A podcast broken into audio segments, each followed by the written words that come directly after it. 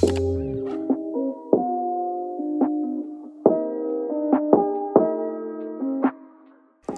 salut c'est Irvin le coach canin, bienvenue dans ce nouveau podcast du Toutou pour l'UFM, on est aujourd'hui le 23 novembre 2020, il est actuellement 18h33 et je suis véritablement heureux, bah comme toujours vous connaissez hein, je vais faire taire mon ordi, mais il fait du bruit mon ordi. Alors, bah je suis heureux de vous accueillir dans ce nouveau podcast, un nouveau podcast qui sera dédié aujourd'hui à Rachel, salut à toi Rachel Merci de ta confiance. Alors, je te fais pas attendre plus longtemps, je lis ta publication. C'est parti, let's go. Bonjour et merci pour l'ajout. Depuis un mois et demi, j'ai un bosseron âgé de 3 mois. Pour moi, c'est l'amour fou. Ça, c'est super. Rock est très gentil, mais très très très têtu à des moments de la journée. Il connaît déjà les ordres de base et il est très à l'écoute et obéissant, sauf quand il sait, sauf quand il a ses, pardon, 10 minutes de folie. Monsieur se met à mordiller, à me mordiller fort les chevilles et les bras. J'ai tout essayé, le non, le aïe, la soumission, le détournement de jeu, l'ignorer. Mais rien. Il revient à la charge plus fort et il aboie. J'ai l'impression que c'est pour me demander quelque chose et notamment quand j'arrête le jeu et l'éducation avec friandise. Si vous avez des conseils, je suis preneuse. Merci, merci. Bien écoute, Rachel, effectivement, j'ai de très bons conseils pour toi. Ce qu'il faut comprendre, c'est que ici, euh, il a trois mois, donc il est dans l'âge clé où il va justement apprendre ce qu'on appelle l'inhibition à la morsure dans le domaine. Alors, que représente au final l'inhibition à la morsure? C'est tout simplement le fait que le chien découvre son monde avec sa bouche. Donc tu vois, sur cette base-là, il va mordiller. Mais c'est très très important. Donc moi j'appelle ça notamment dans mon dans, quand je coach ben, par podcast ou dans mes livres. Euh, J'ai oublié ce que j'allais dire. ah voilà, c'est bon, j'ai trouvé. En fait, j'appelle ça le fait qu'il va découvrir la force de ses mâchoires par l'intermédiaire de ces mordiments. Donc c'est ce que je dis en fait un peu partout. Euh, voilà. Alors pourquoi je dis ça? C'est l'apprentissage des au cas aussi. Boum, voilà ce que je cherchais. C'est ce que je dis justement dans mes coachings et dans mon livre, l'apprentissage des au cas où. Alors c'est quoi le au cas où? C'est au cas où si un jour un enfant marche sur la queue de ton chien, eh bien par réflexe, comme tout chien, il peut mordre. Et s'il n'a pas une bonne inhibition à la morsure, il est possible qu'il fasse mal. Alors que s'il a une bonne inhibition à la morsure, eh bien il ne va pas faire mal, il va juste mettre en bouche. Il aura le réflexe de mordre toujours, mais il ne fera pas mal. Et donc c'est très important en fait Rachel de, je dirais, travailler l'inhibition à la morsure. Et c'est une très bonne chose qu'il te mordille, parce que c'est en mordillant qu'il va apprendre que la peau des humains est très sensible. Alors, quelle est la stratégie vue de haut? La stratégie est la suivante. Dès qu'il te mordit, alors t'étais pas loin justement, tu vas émettre un aïe aigu et tu vas quitter la pièce. Lorsque tu vas émettre le aïe aigu et quitter la pièce, tu vas rentrer dans la psychologie profonde de ton chien parce qu'il va se rendre compte qu'il a mis un terme à une situation dans laquelle il prenait du plaisir. Il est très important de quitter la pièce et non pas de le faire quitter la pièce. C'est toi qui bouges dans le processus et non lui. Pourquoi? Je prends souvent l'exemple d'un enfant. Lorsque tu as un enfant qui est emmerdant, on va pas se mentir, et qu'il fait une bêtise. Si tu quittes la pièce, il va se dire mais pourquoi elle quitte la pièce? C'est comment? Qu'est-ce que j'ai fait? Je pue? C'est quoi? Tu vois ce que je veux te dire? Alors que si tu prends l'enfant et tu l'emmènes dans une chambre, il va se dire punaise, je suis encore puni.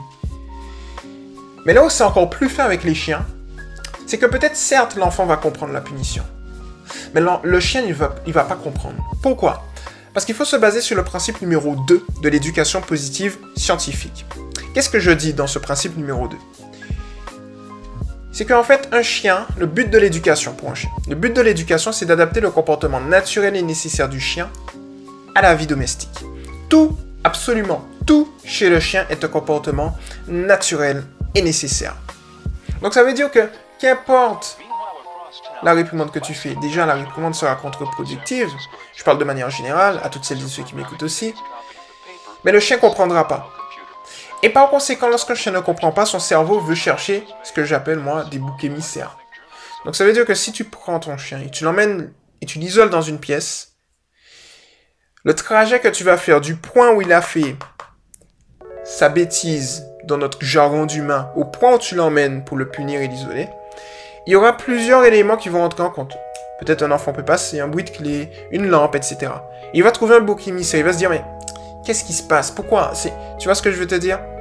Il comprendra pas. Donc c'est pour ça que c'est très important que ce soit toi qui quittes la pièce. Parce que, lorsque c'est toi qui quittes la pièce, on rentre dans sa psychologie et là il dit, elle a quitté la pièce. Pourquoi? Ah, peut-être parce que. Et étant donné qu'il est dans la zone justement où il mordit et tout, boum, le lien de cause à effet se fait tout de suite. On se base sur le principe, ici on se base sur le principe numéro 1 également de l'éducation positive scientifique, qui est qu'un chien recherche deux choses dans sa vie des récompenses et de l'attention.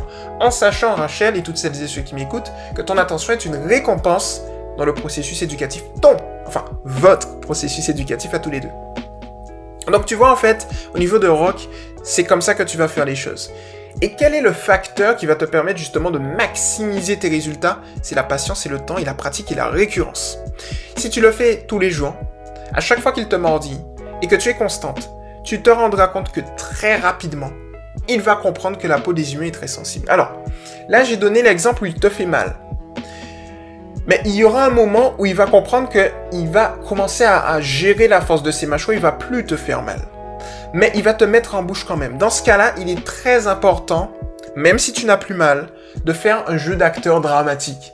C'est-à-dire, en gros, tu vas faire comme si tu as mal. Pourquoi je dis ça? Souviens-toi de l'apprentissage du au cas où je parlais. Si un enfant, la, peau des enfants est beaucoup plus sensible que la peau des adultes. Ça veut dire quoi en fait? Ça veut dire que si ton chiot te mordit, même si tu n'as plus mal, s'il prend la même dose, la même force pour un enfant, c'est différent. Donc du coup, même si tu n'as plus mal, fais un petit aïe aigu, quitte la pièce. Et de là, avec la pratique, il va se dire, mais attends, le petit chat qui est à côté, je le mordis plus fort, bordel. Euh, je sais même plus où j'avais pris cette référence, cet exemple du, petit chat, mais c'est dans un livre, je pense. Mais c'est très intéressant. Parce que c'est ça, en fait. Il va croire à l'excès que notre peau, tu vois, c'est du papier, quoi. C'est vraiment, on est là en mode, mais on est fragile, mais de ouf, tu vois. Et c'est ça qu'on veut. Et avec le temps, comme je te dis, avec la pratique, ça se fait assez rapidement, hein, l'inhibition à la morsure. Dans ce cas-là, spécifiquement, tu n'auras plus de soucis. Ensuite, en optimisation, j'aime bien le donner aussi, je te conseille de lui apprendre euh, le lâche et le tien. Alors pour ça c'est très simple, tu vas te munir d'un petit jouet et tu vas tout simplement lui dire tiens et lui donner le jouet. Et tu le laisses jouer tranquillement. Tu te munis d'une friandise que tu vas pointer au niveau de sa truffe. Et là forcément s'il souhaite avoir sa friandise, eh il faudra qu'il lâche le jouet. Donc du coup tu vas pointer au niveau de sa friandise, tu vas prendre avec ton autre main le jouet, tu vas euh, signifier à ton chien eh bien, de lâcher un petit peu, et puis tu vas le guider avec la friandise près de sa truffe, comme ça, ça va l'inciter à lâcher le jouet pour prendre la, friandise. Dès qu'il lâche, dans le processus où il lâche le jouet, tu vas lui dire lâche. Et tu lui donnes la friandise, tu le, laisses manger sa friandise tranquillement, puis ensuite tu lui dis tiens, et tu lui redonnes son jouet. Et tu fais ce, petit euh, processus de lâche, tiens, lâche, tiens, tiens, lâche, tiens, lâche, et ensuite il connaîtra le lâcher le tir. Ça veut dire que tu auras un toutou qui va euh, peut-être mettre en bouche, mais si tu lui dis de lâcher, il va lâcher. L'autre chose, la dernière étape, c'est tout simplement de canaliser son état émotionnel.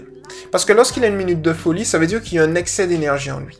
Donc pour justement stabiliser son état émotionnel, ce que tu dois faire, c'est tout simplement établir un moment de jeu. Imaginons, je donne un exemple tout bête, mais ce sera peut-être pas le cas pour toi, entre 20h et 20h15, c'est le moment de jeu. Tu vas lui demander de s'asseoir, dès qu'il est assis, tu lui dis je, et tu joues avec lui. Et à la fin, lorsque tu as terminé, tu lui demandes un assis, tu lui dis fin, et tu vas qu'à tes occupations.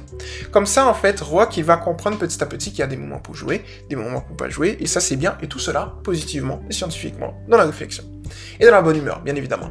On va pas se mentir. Donc tu vois, j'ai parlé du assis. Le assis, c'est un prélude. C'est-à-dire que le prélude éducatif assis, c'est très intéressant. C'est-à-dire qu'en gros, tu vas lui demander de, s'asseoir et ensuite tu vas lui faire suivre quelque chose qui sera bien évidemment dans son intérêt. On se base toujours sur le principe numéro 1 de l'éducation positive scientifique. Tu vas généraliser le assis à tout. Dès que tu souhaites lui donner quelque chose, une caresse, début, fin d'une promenade, son repas, l'arrivée d'un congénère, des invités, un enfant qui arrive, tu lui demandes de s'asseoir et dès qu'il est assis, tu lui donnes l'opportunité d'obtenir ce qu'il souhaite, d'aller voir la source de sa distraction s'il y en a. Et avec le temps, le assis étant un signal d'apaisement également, qui va l'apaiser intérieurement. Je donne souvent l'exemple d'une personne en colère. Si tu fais asseoir une personne en colère, elle va se calmer beaucoup plus facilement, beaucoup plus rapidement. Même chose si la personne elle est excitée, euh, voilà. Donc du coup, le fait qu'il s'assoit va lui permettre de canaliser son état émotionnel, Rachel. Et sur cette base-là, avec le temps, comme je te le dis, euh, tu auras plus de soucis au niveau des mordillements. Voilà. Tu vois, en fait, tu vas dans son sens, dans ses intérêts, avec tact, avec finesse, en fait, plutôt. Je préfère la finesse. Et de là, il va se rendre compte, mais lorsque j'ai... D'ailleurs, j'ai un truc aussi à te dire. Lorsqu'il est calme et serein, félicite-le. Parce que comme il recherche ton attention, il va vite faire des liens de cause et effet. Il va se dire, hum, lorsque je suis calme et serein, assis, tranquillement, j'obtiens de bonnes choses. Bon, ben, je vais garder cet état émotionnel. Je vais garder ce comportement plutôt.